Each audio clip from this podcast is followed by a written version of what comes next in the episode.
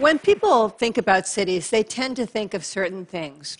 They think of buildings and streets and skyscrapers, noisy cabs. But when I think about cities, I think about people. Cities are fundamentally about people. And where people go and where people meet are at the core of what makes a city work. So, even more important than buildings in a city are the public spaces in between them. And today, some of the most transformative changes in cities are happening in these public spaces. So, I believe that lively, enjoyable public spaces are the key to planning a great city. They are what makes it come alive. But what makes a public space work?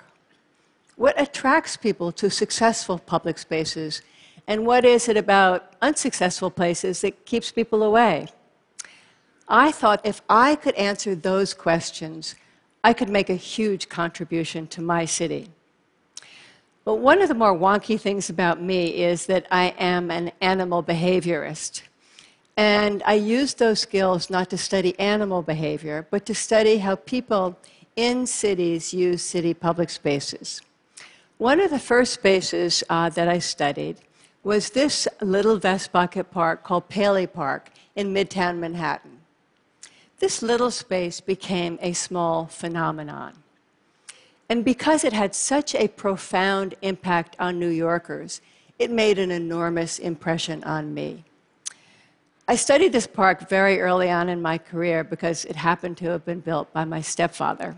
So I knew that places like Paley Park didn't happen by accident. I saw firsthand that they required incredible dedication and enormous attention to detail. But what was it about this space that made it special and drew people to it? Well, I would sit in the park and watch very carefully. And first, among other things, were the comfortable, movable chairs. People would come in, find their own seat, move it a bit, actually, and then stay a while.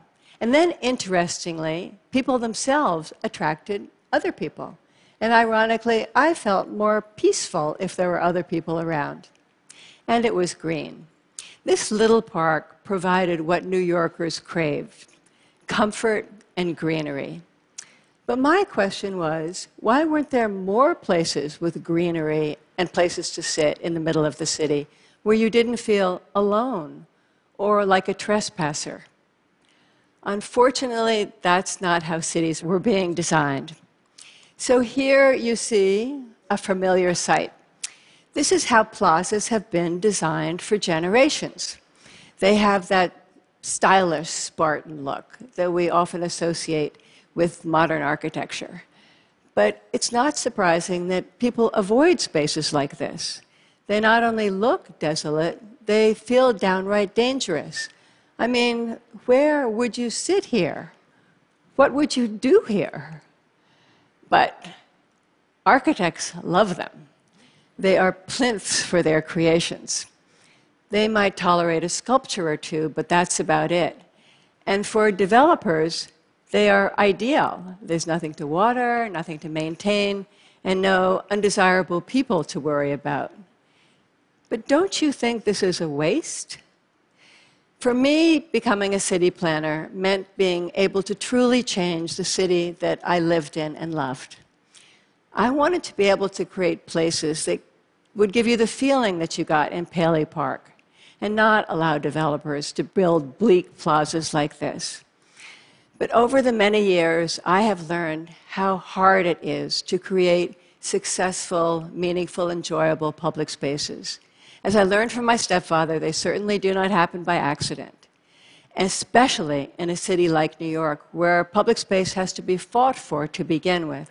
And then, for them to be successful, somebody has to think very hard about every detail.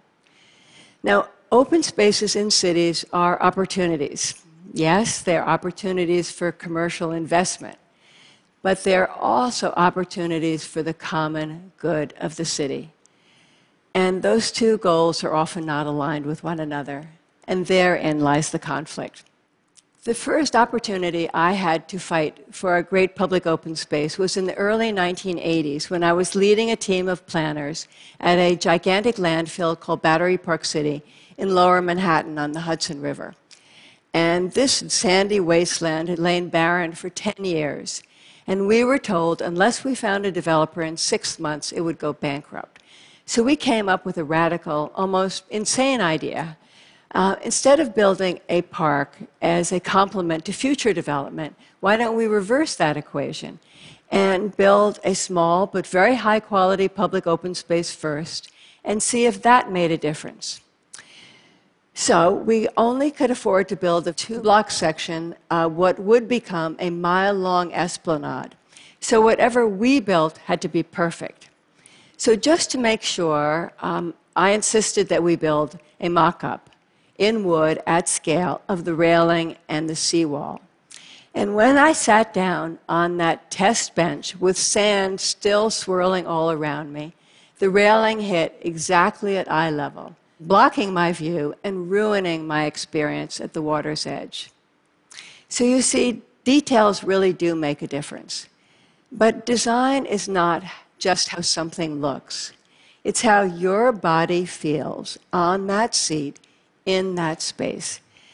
And I believe that successful design always depends on that very individual experience. In this photo, everything looks very finished. But that granite edge, those lights, the back on that bench, the trees and planting, and the many different kinds of places to sit were all little battles that turned this project into a place that people wanted to be. Now, this proved very valuable 20 years later when Michael Bloomberg asked me to be his planning commissioner and put me in charge of shaping the entire city of New York. And he said to me on that very day, he said that New York was projected to grow from 8 to 9 million people. And he asked me, So where are you going to put 1 million additional New Yorkers? Well, I didn't have any idea. Now, you know that New York does place a high value on attracting immigrants. So we were excited about the prospect of growth. But honestly, where were we going to grow in a city that was already built out to its edges and surrounded by water? How were we going to find housing for that many new New Yorkers? And if we couldn't spread out, which was probably a good thing, where could new housing go? And what about cars? Our city couldn't possibly handle any more cars. So, what were we going to do? If we couldn't spread out, we had to go up. And if we had to go up, we had to go up in places where you wouldn't need to own a car. So that meant using one of our greatest assets, our transit system. But we had never before thought of how we could make the most of it. So here was the answer to our puzzle if we were to channel and redirect all new development around transit, we could actually handle that population increase, we thought. And so here was what the plan, what we really needed to do. We needed to redo our zoning. And zoning is the city planner's regulatory tool and basically reshape the entire city targeting where new development could go and prohibiting any development at all in our car oriented suburban style neighborhoods. Well, this was an unbelievably ambitious idea. Ambitious because communities had to approve those plans. So, how was I going to get this done? By listening. So, I began listening. In fact, thousands of hours of listening just to establish trust. You know, communities can tell whether or not you understand their neighborhoods. It's not something you can just fake. And so I began walking. I can't tell you how many blocks I walked in sweltering summers and freezing winters, year after year, just so I could get to understand the DNA of each neighborhood and know what each street felt like. I became an incredibly geeky zoning expert, finding ways that zoning could address communities' concern. So, little by little, neighborhood by neighborhood, block by block, we began to set height limits so that all new development would be predictable and near transit. Over the course of 12 years, we were able to rezone 124 neighborhoods, 40% of the city, 12,500 blocks.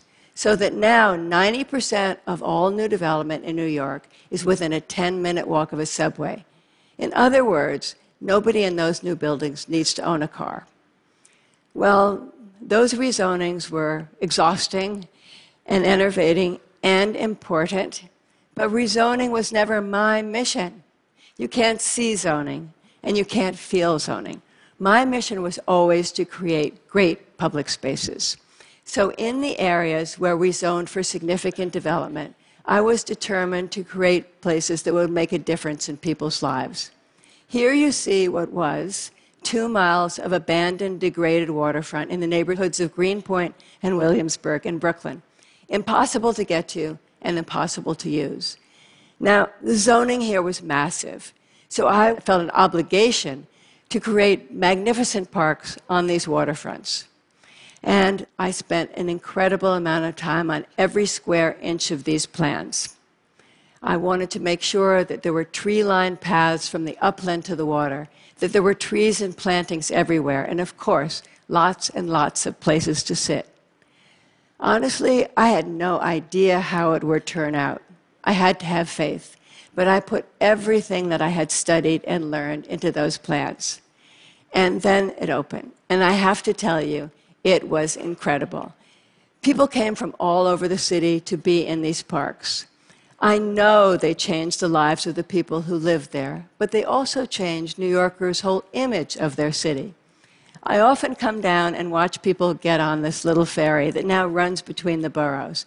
And I can't tell you why, but I'm completely moved by the fact that people are using it as if it had always been there. And here is a new park in lower Manhattan. Now, the water's edge in lower Manhattan was a complete mess before 9 11. Wall Street was essentially landlocked because you couldn't get anywhere near this edge. And after 9 11, the city had very little control. But I thought if we went to the Lower Manhattan Development Corporation and got money to reclaim this two miles of degraded waterfront, that it would have an enormous effect on the rebuilding of Lower Manhattan. And it did. Lower Manhattan finally has a public waterfront on all three sides. I really love this park. You know, railings have to be higher now, so we put bar seating at the edge. And you can get so close to the water, you're practically on it. And see how the railing widens and flattens out so you can lay down your lunch or your laptop. And I love when people come there and look up and they say, wow, there's Brooklyn, and it's so close. So, what's the trick? How do you turn a park into a place that people want to be? Well, it's up to you, not as a city planner, but as a human being. You don't tap into your design expertise, you tap into your humanity. I mean, would you want to go there? Would you want to stay there? Can you see into it and out of it? Are there other people there? Does it seem green and friendly? Can you find your very own seat? Well, now all over New York City, there are places where you can find your very own seat. Where there used to be parking spaces, there are now pop up cafes. Where Broadway traffic used to run, there are now tables and chairs. Where 12 years ago sidewalk cafes were not allowed, they are now everywhere. But claiming these spaces for public use was not simple, and it's even harder to keep them that way. So now I'm going to tell you a story about a very unusual park called the High Line. The High Line was an elevated railway.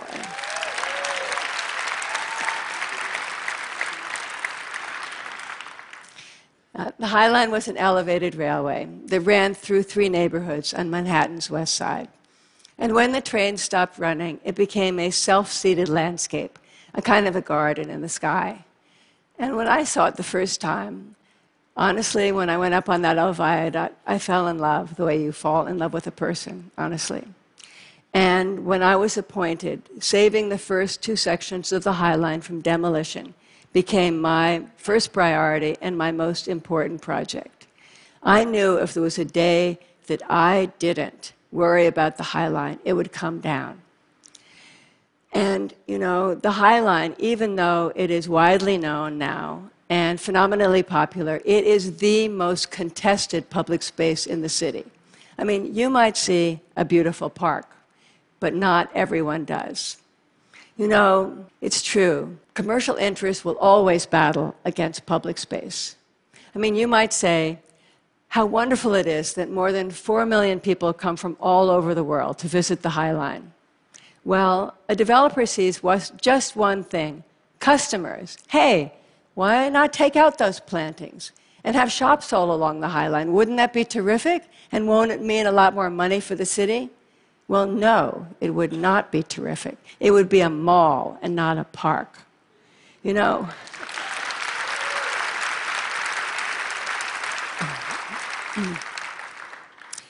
and you know what? It might mean more, more money for the city, but the city, a city has to take the long view, the view for the common good. Most recently, the last section of the High Line, the third section of the High Line, the final section of the High Line, has been pitted against development interest, where some of the city's leading developers are building more than 17 million square feet at the Hudson Yards. And they came to me and proposed that they temporarily disassemble that third and final section. You know, perhaps uh, the High Line didn't fit in with their image of a gleaming city of skyscrapers on a hill. Perhaps it was just in their way. But any, in any case, it took nine months of non-stop daily negotiation to finally get the signed agreement to prohibit its demolition. And that was only two years ago. So you see, no matter how popular and successful a public space may be, it can never be taken for granted.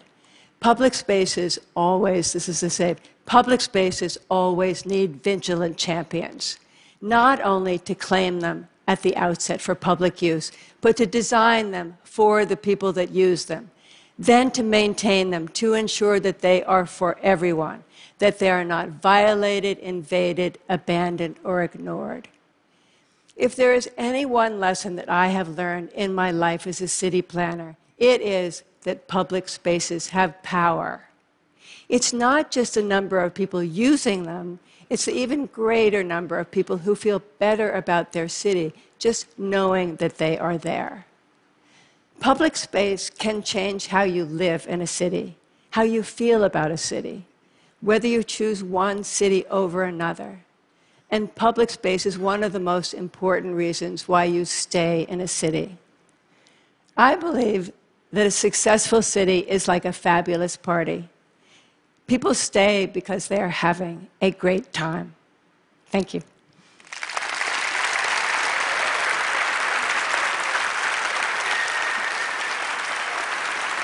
Thank you.